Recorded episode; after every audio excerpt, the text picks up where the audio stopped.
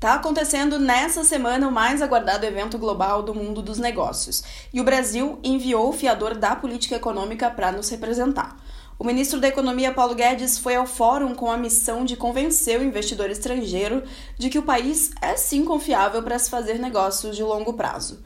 A 48ª reunião anual do Fórum Econômico Mundial em Davos, na Suíça, reúne a elite política e econômica do mundo todo. Dessa vez, o tema central é Criando um Futuro Compartilhado num Mundo Fragmentado.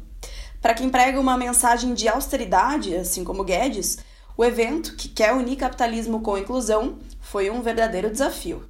Nossa leitura, de acordo com um relato de fontes presentes em Davos, é que o trabalho de Guedes foi positivo. A estreia do ministro nessa edição do fórum foi num debate sobre o futuro do setor industrial, seguido de outro sobre as perspectivas para a América Latina. No mesmo dia, Guedes se reuniu com executivos da Chevron, UBS, Itaú Unibanco, Microsoft, Visa, CPBIB e ArcelorMittal. Ele reafirmou a retomada da atividade no Brasil e garantiu que ruídos políticos não serão um entrave nesse processo. A tentativa de reaproximar o país das grandes elites empresariais do mundo não podia ter uma mensagem mais construtiva. Mas há também quem critique algumas das posições defendidas pelo ministro no fórum. Apesar de evitar tratar de questões ideológicas, Guedes mirou num discurso voltado para as questões ambientais e de desigualdade social, dizendo que a pior inimiga do meio ambiente é a pobreza.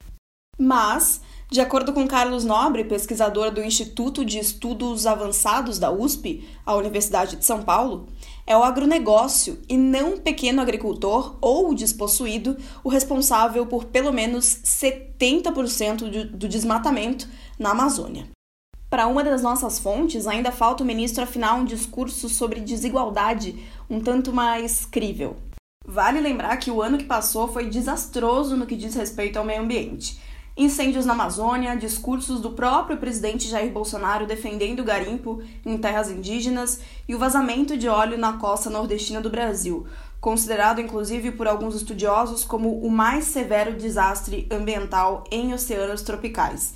Se somam a um acumulado de declarações infelizes do ministro do Meio Ambiente, Ricardo Salles. O discurso de Guedes nesse quesito não aliviou as preocupações de muitos dos presentes em Davos quanto ao compromisso do Estado brasileiro com a questão ambiental.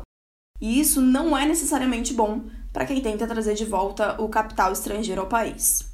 Por isso, Guedes deve ter lançado mão da aprovação das reformas, as medidas para reaquecer a economia, a sustentabilidade do ajuste fiscal e do processo de manutenção dos juros baixos para abrir as portas entre uma comunidade internacional cética com o Brasil. Como uma forma de atrair investidores, companhias, empresas e governos, o ministro anunciou que o Brasil está entrando no acordo sobre compras governamentais, mantido pela Organização Mundial do Comércio, a OMC. Isso vai permitir um tratamento isonômico aos estrangeiros interessados em participar de licitações e concorrências públicas aqui no Brasil. Segundo Guedes, a adesão ao acordo internacional sobre compras governamentais vai permitir também que o Brasil receba maiores fluxos de investimentos, enquanto combate a corrupção administrativa de forma mais decidida. Liberalizar a economia pode render bons frutos. Enquanto o investimento direto estrangeiro global recuou 1% em 2019, o Brasil viu esse mesmo fluxo crescer 26%, segundo a Organização das Nações Unidas. Na quarta-feira, ele se reuniu com os presidentes da Uber e o presidente da Apple, Tim Cook, e com o ministro da Economia do Reino Unido, com o objetivo de acelerar a criação de um tratado de livre comércio entre os dois países. Guedes disse que o Reino Unido está muito interessado num acordo. No mesmo dia, Guedes se reuniu também com a presidente da Comissão Europeia, de olho, claro, em atrair investimentos europeus. Mas, dela, ouviu que a questão ambiental vai ser sim fundamental para as negociações avançarem.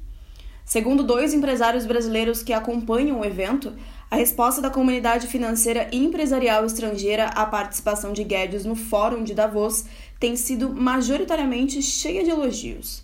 Pelos relatos deles, há mais confiança na solidez da economia, no ajuste fiscal e no que parece ser a estabilidade da taxa Selic, hoje na mínima histórica. O que tira o sono deles é aquilo que eu já falei anteriormente: clima político, gafes do Bolsonaro e o descaso com a questão ambiental. No fim, com a ausência do presidente Bolsonaro, Guedes, apesar do pouco carisma, tem mais chances de encantar a elite empresarial reunida em Davos do que Dilma Rousseff, Michel Temer ou mesmo o próprio presidente Bolsonaro. A mensagem que a gente vai passar vai mostrar o quão preparado a gente está para um sistema de capitalismo mais sustentável.